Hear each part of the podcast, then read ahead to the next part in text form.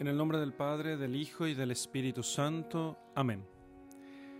Queridos amigos, vamos a hacer la lección divina del Evangelio según San Marcos, capítulo 13, versículos 24 al 32. En aquellos días, después de la tribulación aquella, el sol se oscurecerá y la luna no dará su resplandor y los astros estarán cayendo del cielo y las fuerzas que hay en los cielos serán sacudidas. Entonces verán al Hijo del Hombre viniendo en las nubes con gran poder y gloria. Y entonces enviará a los ángeles y congregará a sus elegidos de los cuatro vientos, desde la extremidad de la tierra hasta la extremidad del cielo. De la higuera aprended la semejanza cuando ya sus ramas se ponen tiernas y brotan las hojas, conocéis que el verano está cerca. Así también, cuando veáis suceder todo esto, sabed que Él está cerca a las puertas. En verdad os digo, la generación está la generación esta no pasará sin que todas estas cosas se hayan efectuado. El cielo y la tierra pasarán, pero mis palabras no pasarán. Velad, mas en cuanto al día y la hora, nadie sabe, ni los mismos ángeles del cielo, ni el Hijo, sino el Padre. Bien, hemos llegado a este texto al final del, año litúrgico y aquí tenemos eh, esta idea del retorno de Cristo, el retorno de Cristo. Voy a dar mis reflexiones sobre el tema al final, en la, en la meditación, eh, durante la meditación, eh, de tal modo a no adelantarme a esto. Vamos a sentarnos en el, en el texto. Pasa un poco como ya les había dicho en otra oportunidad, que uno cuando se acostumbra a hacer la lección divina, eh, a veces hace en forma continua lección, meditación, contemplación, lección, meditación, contemplación, eso continuamente, vamos continuamente haciendo eso y entonces, pero en este programa lo que yo pretendo hacer es mostrarles claramente la distinción entre lección, lectura, meditación y eh, lectura, meditación y oración, ¿sí? Y sobre todo la distinción entre lectura y meditación. Centrémonos en el texto. El versículo 24. En aquellos días, eh, en primer lugar hay que entender que para los, desde las profecías de Daniel, eh, antes por supuesto, pero en el texto de la escritura, desde las profecías de Daniel, nosotros, los judíos, tienen muy clara conciencia de que hay un día del Señor en que mm, eh, existe el llamado día del Señor, que es el día aquel en que Él hará justicia de, eh, sobre todo lo que ha sucedido y entonces digamos así, recogerá todo eh, y concluirá la historia, concluirá la historia. Y que esta historia, la historia del mundo, no es una historia indefinida, ¿sí? que va a seguir por los siglos, sino que un día tendrá su, este mundo tendrá su ocaso y Dios hará que todas las cosas se concluyan, que hay un número de los elegidos, que hay un número de días contado eh, dentro del plan divino hay un número de días para, para, el mundo, para los hombres sobre la tierra, y que ese número un día se concluirá. ¿sí? Así como hay un número para los hombres, y así también como hay un ciclo para todas las cosas, este, esta historia un día se acabará. Ciertamente la historia es, eh, es considerada a veces cíclica, ¿sí? como que las cosas tienen más o menos un proceso igual que seguir, pero esos ciclos un día terminarán. No, no piensan los hombres que estas cosas continuarán indefinidamente hasta la eternidad en este mundo. Ciertamente tampoco los científicos piensan eso. Un día el combustible del Sol se acabará y el Sol, si es que Cristo no vuelve antes, eh, se expandirá y tragará a todos los planetas del sistema solar. En, todas las culturas de diversos pueblos también está la idea del Día del Señor. ¿sí? El Día del Señor, el día aquel en que se, como dice el, el Dies Ire, este himno de, la misa de difuntos tan famosa, Entonces, que se disolverá el siglo, el mundo, el mundo como lo conocemos, se disolverá en rescoldo, como dicen, como dice este himno. Conviene mucho meditar, de hecho en la liturgia de las horas, en estas semanas, se propone ir rezando esta parte de la, eh, por partes por lo menos este himno, que es bastante largo, pero muy rico en contenido.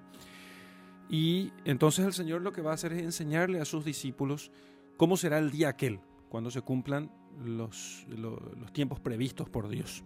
Entonces, Él confirma aquella, aquel, aquel dato, aquella información que tienen las culturas, que también tiene la cultura judía, y dice, bueno, en aquellos días, y agrega, después de la tribulación aquella, Después de aquella tribulación que, de la que él habla en los versículos anteriores, habrá en aquellos días tribulación tal que, o sea, una gran tribulación, un gran sufrimiento para los hombres, como nunca hubo desde el principio de la creación, siempre hubo sufrimiento, siempre hubo eh, grandes dificultades, siempre hubo eh, grandes dolores para la humanidad, pero la última tribulación, dice, será mayor que todas las anteriores. Y si el Señor no acorta aquellos días, eh, ningún viviente escaparía, pero a causa de los escogidos, Él acortará esos días, esos días de tribulación.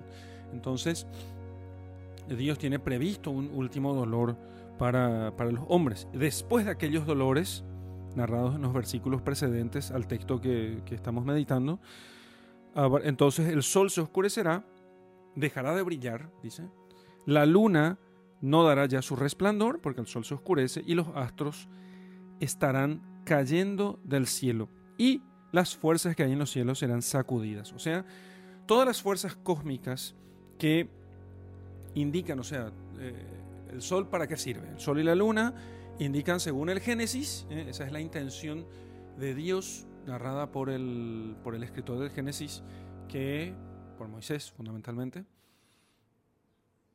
es que ellos marquen el paso del día, del día y la noche, el, para que marque el, paso del tiempo. Ya no será esto necesario, pues bien, entonces allí terminará la misión del sol y de la luna. Entonces se oscurece el sol y la luna ya no dará su resplandor. Los astros también, que han indicado a los hombres durante siglos, les han mostrado a los hombres el, devenir ¿eh? y por medio de la astrología antigua les ha mostrado a los hombres los astros del cielo, cómo son los planetas, las estrellas. Eh, ya, ya no hay, lo que se quiere indicar con esto es que ya no hay futuro, ya no hay nada que esperar, porque a través de la astrología lo que esperaban los hombres, lo que los hombres buscaban era saber qué esperar cuáles son las posibilidades que podemos esperar. Pero ya no será necesario todo eso, por eso entonces los astros caerán del cielo y las fuerzas que hay en los cielos serán sacudidas. Entonces, ¿qué son esas fuerzas que hay en el cielo? Son las fuerzas que mueven los astros y que mueven los astros conforme a la voluntad de Dios y que indican a los hombres en ese macrocosmos, ¿sí? Lo que estoy haciendo es, eh, estoy narrando cómo, cómo lo ven los, hombres antiguos esto. Y ya el, el microcosmos entonces ya no tiene nada que esperar porque se acaban esos días. Estos días, nuestros días se acaban. Entonces verán al Hijo del Hombre viniendo a las nubes con gran poder y gloria. Sí, ese Hijo del Hombre que ahora está en medio de ellos, volverá en las nubes del cielo. O sea, él que ha nacido en, la, en su digamos, ha nacido en humildad, en, pobreza, que ha nacido en, miseria, en cierto modo, ¿sí? ha nacido débil, ahora vendrá sobre las nubes. ¿eh?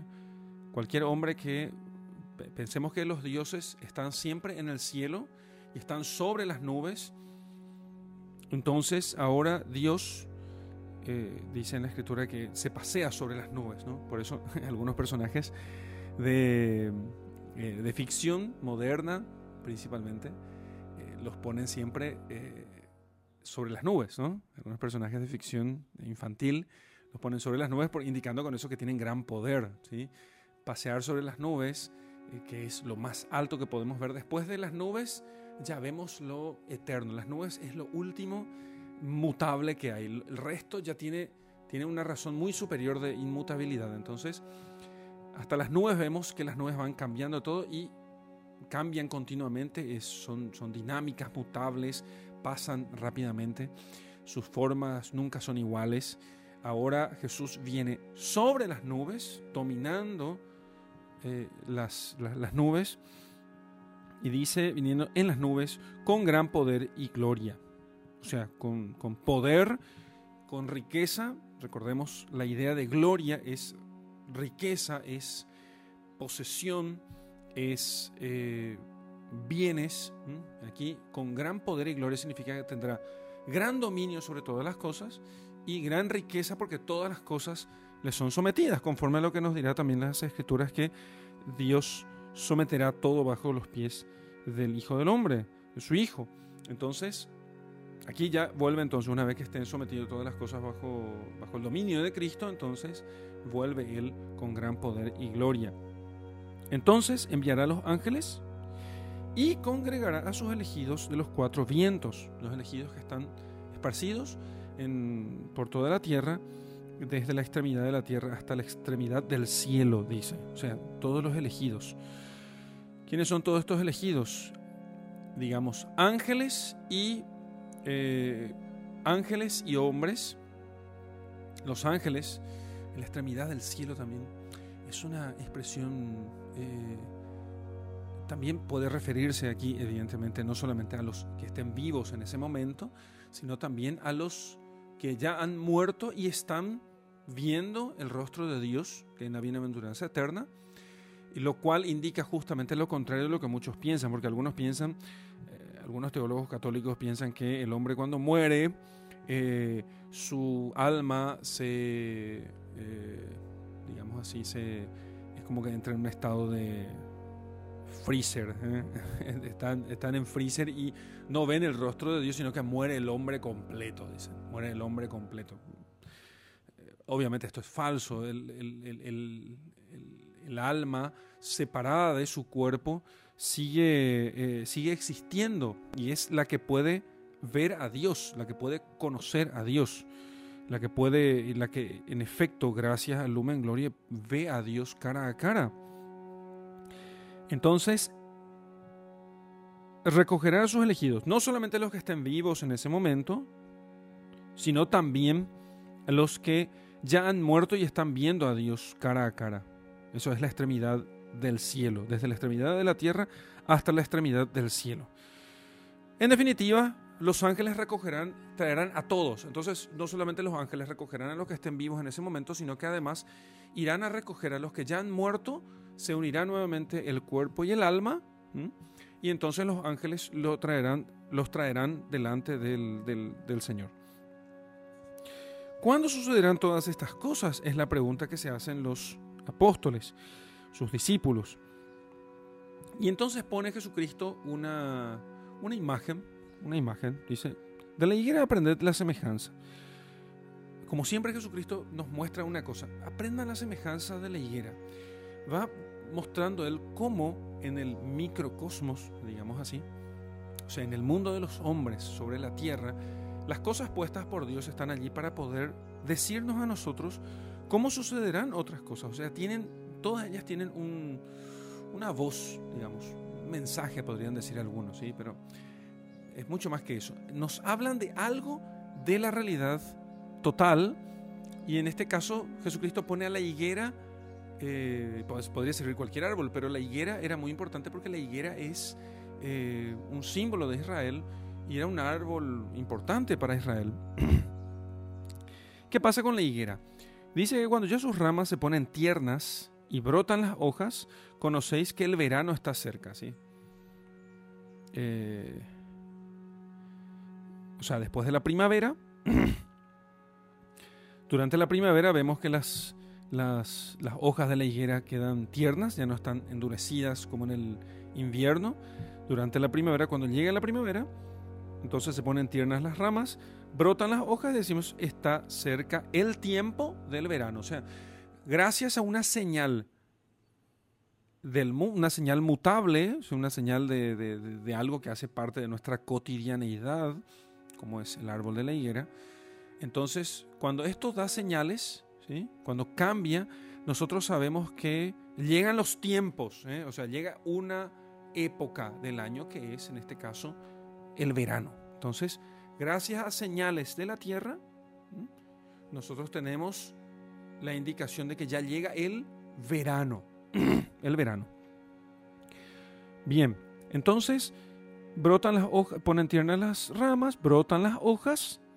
Conocéis que el verano está cerca. Así también, entonces, así como pasa con la higuera, porque Dios creó la higuera y quiere que sirva, nos sirva, así como sucede con la higuera en relación con el verano, así va a suceder con lo que sucede con aquello que es que, que, la higuera representa respecto de los tiempos. ¿Qué es la higuera? Y la higuera representa a Israel. Y también aquí representa a la iglesia. También representa aquí a la iglesia. Cuando vean suceder todo esto, sabed que Él está cerca a las puertas. En verdad os digo, la generación está, no pasará sin que todas estas cosas se hayan efectuado. Bueno, entonces, cuando vean pasar estas cosas, ¿qué cosas? Uno podría decir, pero ¿cómo que? Entonces, cuando veamos que el sol se oscurece, la luna deja de dar su resplandor, se, se caen las estrellas del cielo y se sacuden las fuerzas del firmamento, caen los astros y se sacuden las fuerzas del firmamento, entonces, ¿qué sucede allí?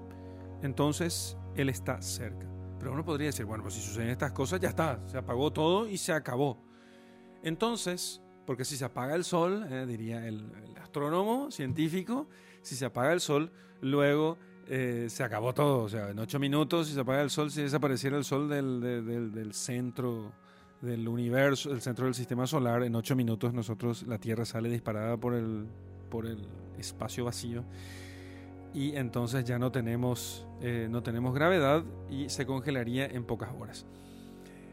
Entonces el Señor no está diciendo que el sol va a desaparecer o se va a apagar, está usando una imagen, una imagen. El sol, la luna, los astros del cielo, fíjense que son todas cosas que emiten luz, todas son cosas que emiten luz. Y el sol nos permite a nosotros cosechar, la luna nos da luz durante la noche. Los astros, en cambio, eh, nos permiten a nosotros conocer, em, conocer los designios, digamos así, de la divinidad, lo que quiere saber, los designios de la divinidad. Y estoy usando acuérdense, yo no estoy diciendo que vayan a consultar con el astrólogo, estoy usando, estoy pensando qué es lo que cree, cómo está viendo los, cómo ven los antiguos. No, no estoy haciendo esto en clave cientificista moderna, porque si no, no entenderíamos absolutamente nada, sino que tengo que ver cómo lo entiende, cómo lo está entendiendo quien está escuchando a Jesús. Entonces, el sol marca el día, ¿sí? Y la, la luna en cambio, nos eh, marca la noche. Aunque se ve la luna, puede verse la luna de día, sin embargo, es completamente irrelevante. Entonces, pero, la luna siempre simboliza la noche y es como la luz en la noche. Una luz tenue, pero eh, que marca realmente el, firmamento, el cielo en la noche. Luego los astros que sirven para poder eh, conectarnos con los designios de la divinidad esos astros ciertamente eh, son... Eh, ¿qué, puede ser estos astros? Recuerdo ahora un texto de la escritura que dice que los justos, los que enseñan a los otros el camino de la verdad, son como astros en el cielo. ¿Por qué? Porque enseñan a los otros el camino de la verdad. Entonces, los astros en el cielo, a los pueblos antiguos, fuera de Israel, ellos son los que indican el camino que el hombre debe seguir. Pero en Israel son los santos. ¿eh? Los santos son los que, como los astros, indican el camino que han de seguir, porque ellos reciben de Dios un don para poder, o sea, ellos unidos a Dios se dejan guiar por Dios, así como los astros, porque los astros para los antiguos no están moviéndose por fuerzas de la gravedad y cosas por el estilo, sino que ellos están guiados por Dios. El primer el motor que mueve a los astros es Dios. Y ellos se mueven necesariamente por Dios, ¿sí? Aunque tienen un cierto movimiento libre, los planetas no se mueven como las estrellas del fondo fijo, las estrellas fijas. Sin embargo, eh, reciben su movimiento de Dios. ¿De quién van a recibir? No se pueden mover por sí mismas para el antiguo. Entonces, en los santos también sucede lo mismo. Los santos tienen esa libertad, pero su movimiento primero está dado por Dios. La causa de su movimiento está dado por Dios. Bien, entonces, ¿qué parece que sucede aquí? Es como decir que, en cierto modo, las... Eh, caerá todo aquello que es, como luz para el hombre. ¿sí? El sol parece ser, el sol siempre también fue una especie de símbolo de la verdad, símbolo del conocimiento. Porque el sol nos muestra la verdad de las cosas. De noche, cuando todo está oscuro, vemos las cosas entre sombras y no logramos distinguir una cosa de la otra tanto que cosas que parecen que son semejantes pero no iguales, parecen iguales de noche hasta que sale el sol y entonces el sol descubre la verdad de las cosas. Entonces, esas señales pueden incluir, parece ser aquí, que perderemos nosotros la noción de la verdad. Y si ya el sol se oscurece, ya no podemos distinguir una cosa de la otra, entonces es como que serán tiempos aquellos en los cuales no podremos nosotros distinguir la verdad de la falsedad. Y entonces todo nos parecerá igual. Eso tiene, tiene mucho sentido incluso en nuestros tiempos, ¿no? La luna ya no dará su resplandor. La luna ya no dará su resplandor. No me queda muy claro sobre el tema de la luna, no me queda muy claro. Eh, pero sí, no, no, no, quiero dar, no quiero dar, no quiero dar aquí una hipótesis que no sea demasiado, demasiado clara sobre la luna. Y los astros estarán cayendo del cielo, ¿sí? Todo lo que nos, en cualquier caso, sol, luna, astros y el cielo, todas sus fuerzas, es como que serán tiempos aquellos en los que nosotros nos costará ver a nosotros, costará mucho ver porque ya no tendremos, parece ser, esas ayudas para poder conocer la verdad. Parecen tiempos en los cuales el hombre no sabe por dónde caminar, porque eso es, si tenemos todo esto no sabemos por dónde caminar. Las estrellas nos ayudan a caminar moralmente, digamos así, porque las estrellas te, le dicen al, al, al hombre, a ver, este es, este es el camino que debes seguir. El hombre siempre libremente puede seguir otro camino, ¿no? Entonces, pero la estrella te dice, bueno, este es el camino, ¿eh? por acá tenés que seguir. El sol, en cambio, ilumina su conocimiento, ¿sí? Entonces, es como, son como tiempos en los que el hombre no va a saber por dónde ir, ¿sí? No sabrá por dónde ir. Entonces, cuando se den esas señales, esos son los signos de los tiempos. ¿eh? Eso se llama los signos de los tiempos. ¿eh? Entonces, cuando suceden estas cosas, Él está a la puerta. Él está a la puerta. Cuando suceden estas cosas, Él está a la puerta. En verdad os digo que la generación esta no pasará sin que todas estas cosas se hayan efectuado. A ver, ¿mintió o dijo la verdad Jesucristo? ¿Pasó o no pasó con aquella generación? A nosotros nos sucede que nosotros pensamos, en hay, entre los católicos de hoy hay mucho ambiente apocalíptico, ¿sí? Y eso es bueno y malo al mismo tiempo, ¿sí? En cierto modo es, es, voy a decir solamente esto y después completo en la meditación es bueno en tanto que esto nos prueba que también los cristianos de aquellos tiempos, ellos eh, también creían, ¿sí? según estas palabras, que Cristo volvería en aquella generación. ¿sí? Cristo volvería en aquella misma generación. Luego, y así también los cristianos de todos los tiempos siempre pensaron que Cristo podría volver en su generación. ¿sí? Y, ¿Y qué sucede? Y, pero ¿volvió o no volvió? Entonces todos eran unos ilusos y estaban engañados. Eran ilusos y estaban engañados. No, lo que hace que no vuelva a Cristo es que no se apaga el sol, ni caen las estrellas, ni se oscurece la luna, ni se conmueven las fuerzas del cielo. ¿Y por qué digo esto? Y porque esto me recuerda al juicio sobre Sodoma y Gomorra. Recuerden de la conversación entre Abraham y, y Yahvé. ¿Y qué pasa si encuentro 50 justos? Y 40, y 30, y 20, y 10, y 5 justos, y lo que sea, entonces yo no la destruiré. ¿Qué es lo que ataja el día del Señor? ¿Qué es lo que ataja la ira divina sobre el mundo, sobre un pueblo, sobre, sobre Sodoma y Gomorra? Que haya justos en la ciudad, en la sociedad, que es lo mismo, sociedad o ciudad. Que haya justos, eso es lo que ataja la ira de Dios. Que haya sol luna y astros. Que haya sol, luna y estrellas. Aster, aster es, estrella en, en, latín. Entonces, que haya sol, luna y estrellas. Que los justos brillen en el cielo como las estrellas, como, brillen como estrellas en el cielo. Que haya justos, que haya santos. Eso es lo que ataja la ira divina.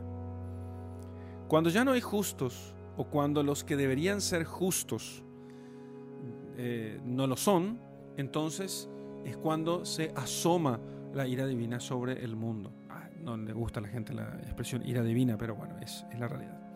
Entonces se asoma la ira divina. Eso lo vemos en el Antiguo Testamento, también Jesucristo lo dice.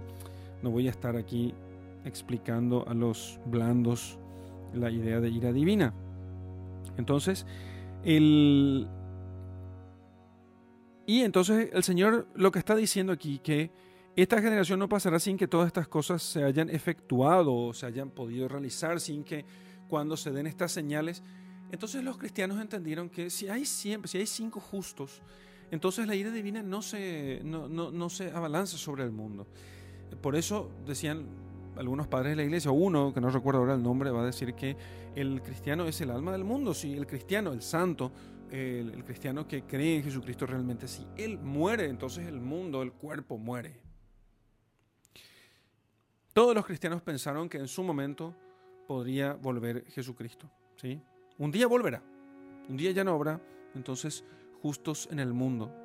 Y entonces un día ya no brillará el sol, la luna ya no dará su resplandor y eh, las estrellas caerán a la tierra, o sea, aquellos que tendrían que brillar en el firmamento porque justamente dejan lo mutable, dejan lo efímero, se apartan de la tierra, ¿sí?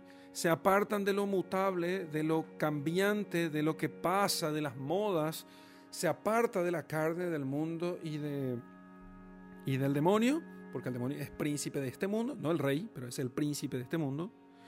Se aparta entonces el santo y al apartarse, sube hacia las altas esferas donde está el fuego, porque el fuego está arriba, si la tierra está debajo, el fuego está arriba, allí donde el fuego brilla, ¿sí? porque el fuego es el que da la luz, entonces son como los astros del cielo. Cuando los astros caen en la tierra, entonces pierden su brillo. ¿Sí? Caen en la tierra y pierden su brillo. Y se hacen oscuros, porque la tierra es oscura, el fuego es luminoso. Entonces, cuando los santos caen en la tierra, ¿y quiénes son los santos? Los cristianos, por eso también en el Nuevo Testamento se llama a los cristianos los santos, los justos, porque ellos están llamados justamente a ser los santos y los justos. No es para que aquí digamos, ay no, pero yo no soy justo. Ninguno es santo, no somos santos. Eso es un problema. Eso es un problema. Si, los cristianos no son santos, no son justos, tenemos un problema. Por eso es importante que prediquemos continuamente la santidad, porque el día en que dejemos de predicar la santidad de costumbres, el día que dejemos de predicar que el cristiano tiene que realmente destacarse de del mundo, ser diferente al mundo, ser distinto del mundo. Ese día, queridos amigos, ese día, entonces, digamos, allí está la señal, el signo de los tiempos. Y esto es de fe. Por eso dice el Señor, es de fe, el cielo y la tierra pasarán, pero mis valores no pasarán. Jesucristo volverá, ¿sí? Cuando entonces esté concluido, esté completado el número de los elegidos. Y digo elegidos aquí porque el texto de la Escritura habla de elegidos. Nadie sabe el día y la hora. O sea, no se pongan ustedes, aunque dijo antes, esta generación no pasará, ¿sí? Y el Señor puede haberse referido a la generación de la última hora, del último tiempo, que es la séptima edad del mundo, que es esta edad desde la venida de Jesucristo, su primera venida hasta el fin de los tiempos, hasta el juicio final, es la séptima edad del mundo. Y aquí entonces tenemos nosotros esta séptima, esta generación, la generación de la iglesia, de los hijos de Dios, del pueblo reunido por el bautismo. Esta generación no pasará, podría ser. Sin embargo, no podemos nosotros pensar que Cristo no volverá, como piensan algunos. Algunos piensan que Cristo nunca volverá. Que es una cosa que va, en realidad no va a pasar porque fue un símbolo lejano que el Señor en realidad no va a realizar. Eso es falso. Es de fe. Ha de venir, como dice el credo, ha de venir a juzgar a vivos y a muertos, eh, a vivos y a muertos. Y en cuanto al día y la hora, nadie sabe, ni los ángeles del cielo, ni el Hijo del Hombre. ¿Sí? ¿A qué se refiere con el Hijo del Hombre? No, eh, eh, sabe el Hijo, no sabe el Hijo. Eso está en el versículo 32 al final. ¿Cómo que el Hijo no sabe? No es que el hijo haya algo que no sepa, porque eso sería como decir que es incompleto, imperfecto el hijo, sino que esa expresión, el hijo no sabe, ni el hijo, eh, palabra sorprendente del Evangelio, en el comentario de la Biblia de Straubinger nos, va, nos dirá lo siguiente, que nos podría hacer dudar inclusive esto de la divinidad de Jesucristo si no tuviésemos de su misma boca el testimonio de que Él es igual al Padre. Mi Padre y yo somos uno, dice. Entonces, dice Straubinger que la aparente contradicción se explica y se justifica con la alteza del misterio que es preciso aceptar a menos que renunciemos a toda certeza. El Hijo todo lo recibe de su Padre y el Padre todo lo da, pero a manera de comunicación continua, perpetua, constante, por la cual el Padre está en el Hijo, y en el Hijo ejecuta él mismo su obra, de modo que quien quiera que vea al Hijo y le conozca, vea al Padre, y conoce al Padre con un conocimiento que es la vida eterna. Entonces, va a decir lo mismo San Hilario, continúa el comentario de Straubinger, el Padre no es mayor que el Hijo en poder, eternidad y grandeza, sino en razón de que es principio del Hijo a quien da la vida. Entonces, y o sea que el Padre es el que sabe y comunica al Hijo, no es que el Hijo lo tiene por sí mismo, sino que el Padre es principio del Hijo, pero el Padre y el Hijo son uno solo. Y termina diciendo Straubinger que los teólogos distinguen entre la ciencia de Cristo como Dios y la ciencia de Cristo como hombre. Y entonces que Cristo como Dios sabe el día y la hora, pero Cristo como hombre no lo sabe y eso significa que él no puede comunicar eso a, a ellos. Entonces en su conocimiento humano no puede comunicar a los hombres. Entonces, ¿y qué nos quiere decir con esto, como nosotros hemos de imitar a Cristo hombre, Él se ha puesto como modelo nuestro, quiere decir que no tenemos que preocuparnos. Nosotros no tenemos que preocuparnos por el día y la hora. No sabemos realmente el día y la hora, pero podemos estar atentos a las señales. Y sobre todo alegrarnos, ¿sí? Sobre todo alegrarnos. Porque eh, también el Señor va a decir, en otro pasaje y en otros pasajes concordantes de este, de este Evangelio que hemos de alegrarnos con eso. ¿sí? Entonces, hemos de buscar la santidad, porque la santidad, digamos así, extiende el tiempo. ¿sí? Lo único que nosotros queremos, ciertamente decimos, ven Señor Jesús. Nosotros si pedimos tiempo, no es porque queremos vivir en este mundo. Pedimos tiempo porque queremos que todos los hombres se salven y lleguen al conocimiento de la verdad. Pero si ya no lo están haciendo, entonces pedimos que venga el Señor. Hasta aquí nuestra lectura del texto.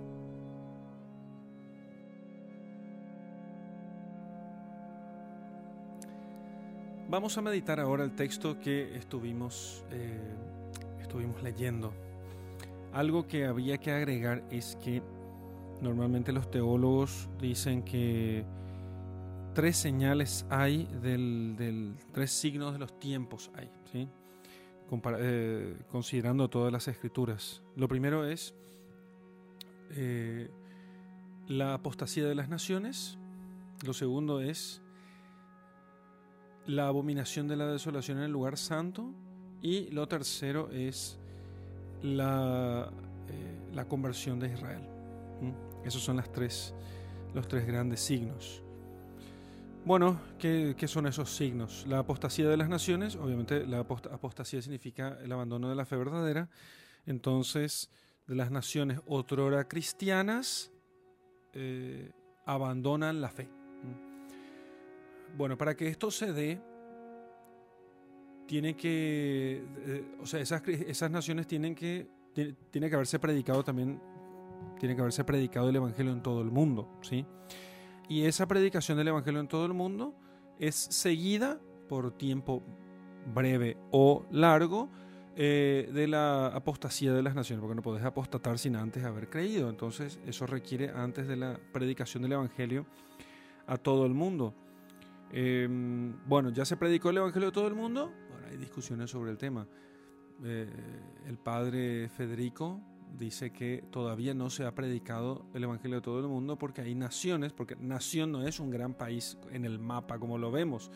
Nación es un pueblo que cuyos miembros se identifican con una misma historia y costumbres, con una misma, eh, con las mismas raíces ¿eh?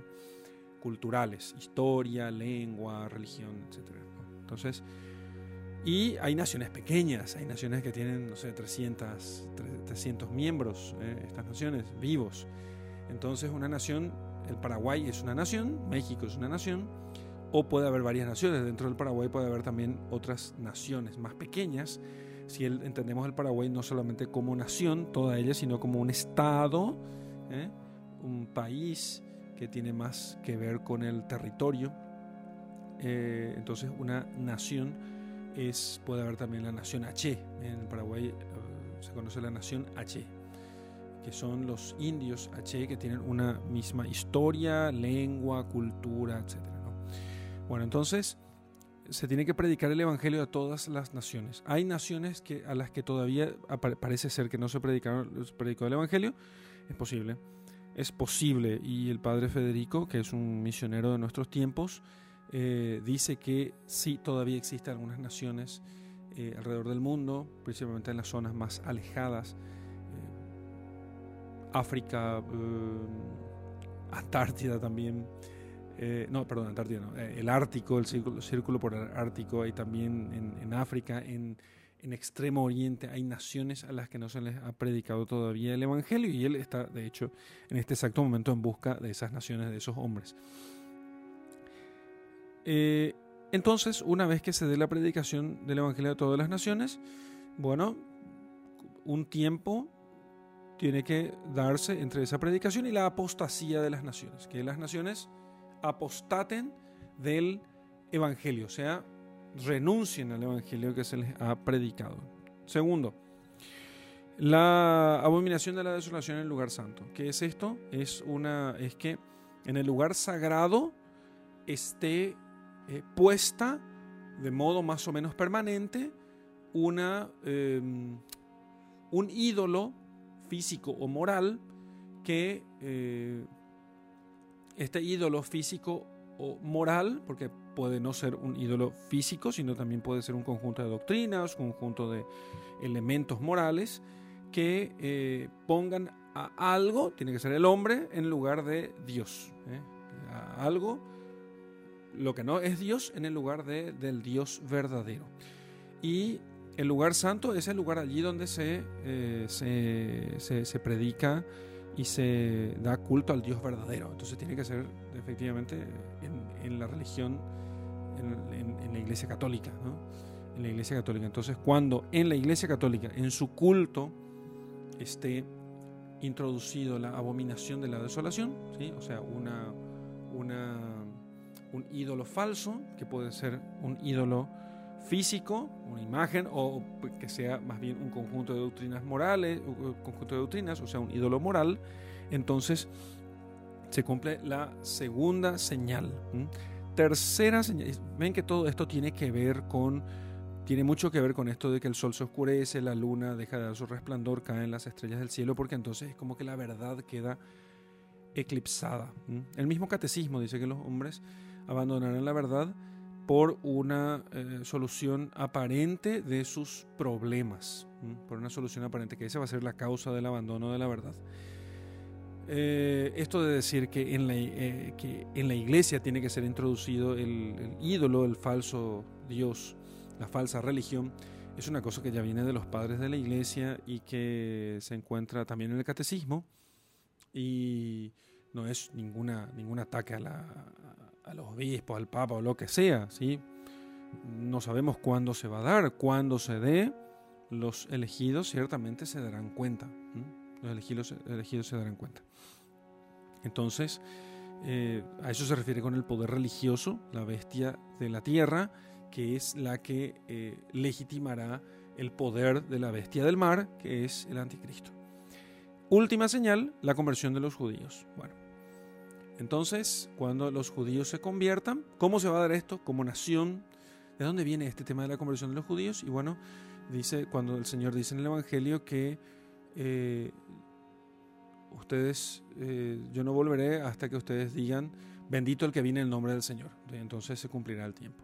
Cuando ellos dicen, bendito el que viene en el nombre del Señor, es cuando eh, en ese momento no reconocieron a Jesucristo, cuando reconozcan a Jesucristo como el Mesías, entonces se cumplirá el tiempo. Y claro, entonces tiene que ver esto, según algunos teólogos, con la apostasía de las naciones. Las naciones apostatan, abandonan la fe verdadera y los judíos, ellos abrazan. Las naciones entonces tienen que ser como un todo moral, porque puede que dentro de la nación algunos eh, guarden la fe, ciertamente, pero la nación como un todo moral apostata. Bueno, eso parece que ya tenemos nosotros un poco en nuestros tiempos. Faltaría con claridad la abominación de la desolación en el lugar santo, ¿sí? que en la iglesia abandonemos nosotros la... No, no, no todos y cada uno de los cristianos, sino que como un todo moral la iglesia abandone el culto del Dios verdadero. Entonces, eh, ¿cómo puede ser ese tema? Bueno, no voy a entrar en esos detalles, pero tendría que ser una especie de... Eh, algo que, pueda cumplir con esta profecía. Y bueno, entonces ahí tenemos todas las señales. Entonces, eso, esas son las señales que normalmente los teólogos eh, indican como las señales que cumplen aquello de los, del sol, la luna y los astros que se oscurecen. Ahora, nosotros meditemos para aplicarlos a nosotros, ¿sí? No quiero hacer la meditación a ver si estos, estas señales se dan en nuestros tiempos, no, porque no conviene a este medio. No quiero hacerlo, quiero apenas dar las señales y que nosotros podamos meditar seguramente. Y es necesario ciertamente que después meditemos continuamente acerca de si estos tiempos son o no son. Pero acá viene lo importante, ¿sí? Amén de eso, que se puede hacer, a ver si esos tiempos son o no los nuestros nosotros lo que debemos hacer es que estar en vela. Estar en vela. Velad, porque no sabéis cuándo será el tiempo, dice en el versículo 33. Velad. La consecuencia de todo esto es que el Señor nos llama a nosotros a estar en vela. O sea, tener el cirio encendido en las manos, tener la fe encendida en las manos. Eh, la fe encendida, perdón, tener la fe encendida es como tener el cirio encendido en la mano. Eso es velar, eso es estar en vela, estar con los ojos abiertos. Para estar con los ojos abiertos es necesario que nosotros creamos siempre en la palabra, en, la enseñanza de nuestro Señor Jesucristo. Y por eso esto que nosotros hacemos en la lección divina es tan importante, aunque seamos pocos. No importa que seamos pocos o muchos, es tan importante todo esto porque el creer en la revelación, el creer que Jesucristo es el Hijo de Dios, el poner nuestra esperanza en Él y solamente en Él, eso es lo que nos permitirá a nosotros ver las cosas con claridad. Porque cuando se opaquen, eh, cuando se opaque, se, oscurezca el sol, la luna y las estrellas, lo único que va a quedar encendido en nosotros es la luz de la fe. Hace un tiempo atrás, hace, cuando yo era pequeño, corría entre la gente una profecía que decía que vendrían tres días de oscuridad y que entonces en esos tres días de oscuridad deberíamos mantenernos todos encerrados en nuestras casas y solamente podrían ser quedar encendidas las velas benditas y que entonces si alguien quedara afuera no tendríamos que abrirle al que hubiera quedado afuera porque no sabríamos nosotros en esos momentos si los que quedaban afuera eran eh, las personas o los demonios. Entonces nadie tendría que salir afuera y que serían días espantosos y que entonces habría que quedar rezando en esos días y que no había que preocuparse de, qué beber y qué comer porque el Señor nos eh, guardaría. Bueno, yo crecí más o menos con, crecí con esa, con esa, esa profecía terrible, ¿no? Cuando, era, cuando uno es pequeño, esas cosas le llenan a uno de miedo. Eh, ahora ya no me da miedo pensar que podría o no suceder eso. Creo que también el Padre Pío habló de algo así. Pero fíjense ustedes que pase o no pase una cosa de este tipo, sin embargo, es analógicamente lo que sucede en los tiempos de oscuridad. Cuando hay oscuridad, no estamos hablando de cualquier oscuridad, estamos hablando de una oscuridad metafísica, de una oscuridad espiritual también, de una oscuridad espantosa en el mundo. De hecho, hoy en el mundo vivimos nosotros una grandísima oscuridad. Que haya gente que no sepa si es hombre o mujer y que piense que puede elegir ser hombre o mujer, es espantoso. Es espantoso. Que nosotros no sepamos qué creer hoy y que tengamos nosotros eh, autoridades eclesiásticas, porque esto no es una... está visto, o sea, se ve, uno ve autoridades eclesiásticas, superiores religiosos, obispos que van enseñando cosas contrarias a la, doctrina de la iglesia, a la doctrina milenaria de la iglesia, es espantoso. Entonces, realmente afuera, allá afuera, afuera de nosotros, afuera de nuestra interioridad, vemos nosotros cosas que son espantosas. No se espanta a los, a los fieles. No se espanta a los fieles. Y decimos, ¿cómo puede ser esto si esto es lo que siempre se creyó y ahora de repente cambia todo? Entonces, ¿qué es lo que delante de este, digamos así, de, esta, eh, de este revoloteo de demonios, ¿eh? ¿qué podemos hacer? No abrir la puerta de nuestra, de nuestra morada, para que entre estas cosas a nuestro interior. Fíjese cómo coincide con esa imagen. Y durante los tres días, que son paralelos a los tres días en que Cristo quedó en el sepulcro, durante estos tiempos de pasión de la iglesia, de pasión del mundo, de los cristianos, de sufrimiento, durante los tiempos que Dios permita que nosotros suframos la muerte, ¿sí? que suframos nosotros esa aparente derrota que es lo que parecía a los ojos humanos la muerte de nuestro Señor Jesucristo y su, su, permanencia en el sepulcro, lo que nosotros hemos de mantener encendida es la luz de la fe, que es lo que está representado por las velas benditas. ¿no? Las velas, que es la primera vela bendita de nuestra vida, es la, el cirio de nuestro bautismo, porque esa es la primera vela bendecida, porque es bendecida por el fuego del cirio sagrado que se enciende en el momento de nuestro bautismo y representa la fe. Representa la fe. Eso es lo que nosotros no hemos de perder, la fe. ¿Y qué consiste la fe? En que nosotros creamos en la palabra de Jesucristo y que no nos hagamos de los científicos o de los modernos o de los muy progresistas o de los muy avanzados, que pongamos nosotros en discusión y en cuestionamiento lo que el Señor nos ha enseñado y lo que la iglesia ha creído siempre por todos y en todas partes. Nunca olvidemos esta, este, este criterio de San Vicente de Lerins, de Lerán, eh, San Vicente, que nos enseña qué es lo que debemos de creer, aquello que se creyó siempre por todos y en todas partes. Nada de novedades, de, novedades en nuestra fe. Entonces, y eso es mantener encendida la luz de la fe. Y se mantiene encendida la luz de la fe también por la oración y por el estudio de la, de la doctrina cristiana y por las obras de caridad y con los sacramentos mientras podamos recibirlos. Porque nunca sabemos nosotros hasta cuándo podremos recibir los sacramentos. Y si dejamos de recibirlos, ¿por cuánto tiempo dejaremos de recibirlos? Una mujer un día me dijo, tenemos que recibir comunión, toda la comunión que podamos recibir, porque no sabemos hasta cuándo podemos recibir.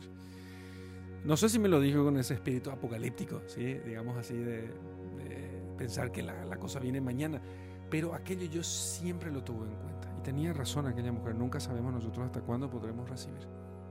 No sabemos.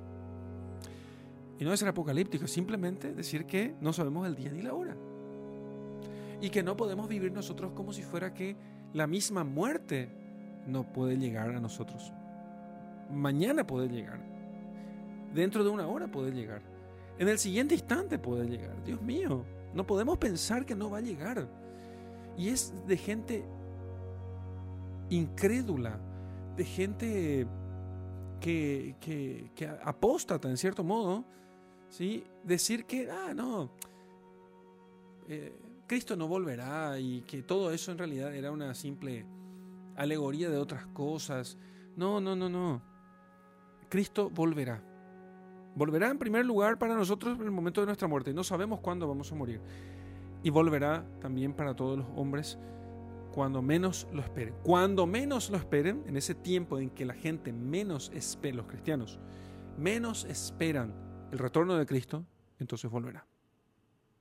En ese tiempo volverá.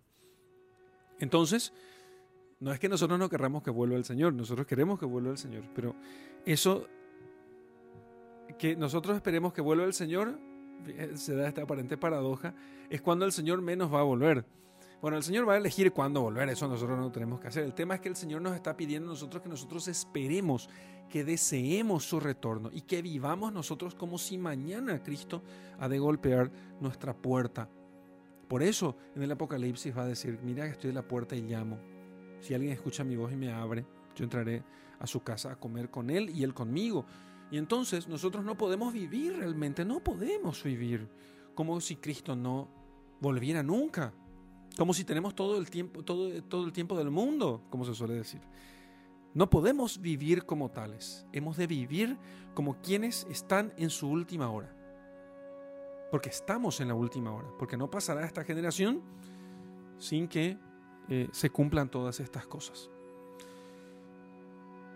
Entonces, y ese es el punto, el punto más importante, es de preguntarme yo entonces, meditando todo esto, yo vivo como si Cristo volviera mañana? ¿O simplemente vivo la vida loca? Simplemente estoy viviendo la vida loca como si Cristo nunca volviera. Mal. Eso está mal.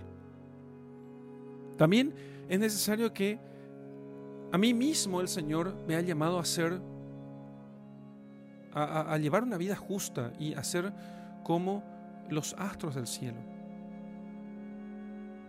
Señor, si hay un solo justo, no destruiré. Si hay un solo justo, yo no destruiré ese lugar. Entonces, seamos nosotros el justo. Y ojalá otros nos sigan. El justo en, nuestra casa, para que no no se destruya nuestra casa. En nuestra cuadra, para que no se destruya nuestra cuadra. En nuestro barrio, en nuestra parroquia, en nuestra, en nuestra diócesis, en nuestro país en el mundo entero nosotros seamos el justo, para que no se destruya el mundo, para que, para, para que el Señor dé más tiempo a los otros a que se conviertan. Seamos nosotros el justo, al final eso es lo más importante. Entonces, y si ya llega el tiempo, nosotros no estemos preocupados. No podemos, sin embargo, preocuparnos con esto. Hay gente que es, que yo, eh, eh, hace un tiempo atrás algunos estaban hablando del tiempo del Señor y, pensaban que podían más o menos saber el tiempo, el día y la hora. Bueno, siempre eso, todas esas cosas pueden suceder y, compañía, pero nosotros no tenemos que preocuparnos de que el Señor no nos dé a nosotros, porque la salvación es lo más importante, no tenemos que preocuparnos a nosotros de que el Señor no nos dé las gracias necesarias para nuestra salvación nos dará las gracias necesarias para nuestra salvación. No hemos de dudar de eso ni por un instante. Si nosotros amamos al Señor, el Señor nos dará las gracias necesarias para nuestra salvación. Así que confiemos en Él. No nos no perdamos la esperanza. No perdamos la esperanza. No perdamos la confianza en Dios. Hasta aquí nuestra meditación. Ahora hagamos oración con este texto que el Señor nos ha regalado. En nombre del Padre, del Hijo y del Espíritu Santo. Amén. día terrible, Señor, día terrible, día aquel en que todas estas cosas que tanto amo, todo esto que tanto quiero, se terminará.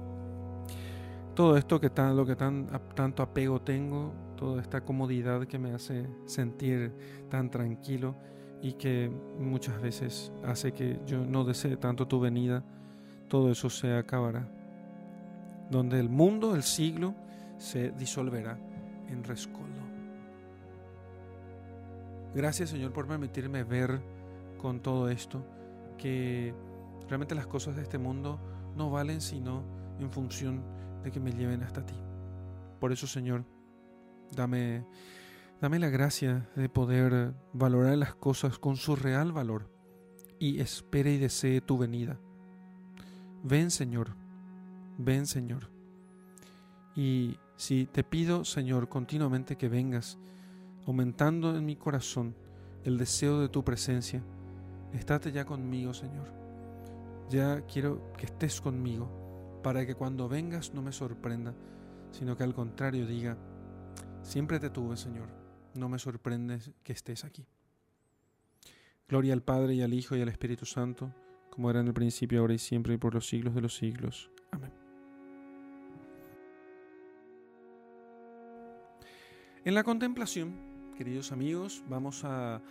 Eh, quiero que... Quiero que imaginen el día del retorno del Señor. Para aprender con esta meditación, con esta contemplación, a ver las cosas en su real valor. Y quiero que veas, esto puede parecer un poco catastrófico, pero va a ser un poco, va a ser muy, muy útil, vas a ver que va a ser muy útil.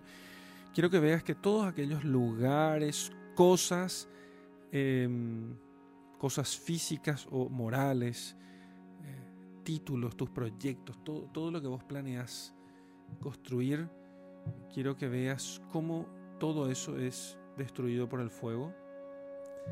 Y quiero que te veas cómo el Señor te, te pone delante de sí en ese día del juicio final. Quiero que pienses el día del juicio final, cuando seamos todos reunidos en el valle de Josafat y entonces el Señor juzgue allí a las naciones. Y aquello que más amabas, ¿dónde está? ¿Dónde está lo que más amabas? Quiero que eso mires, que eso, que eso lo veas. Si lo que más amabas está en el Señor, no perderás nada.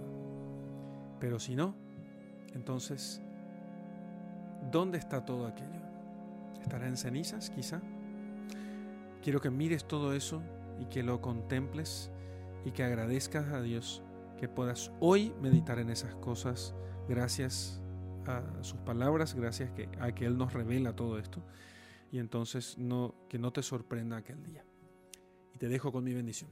En el nombre del Padre, del Hijo y del Espíritu Santo. Amén.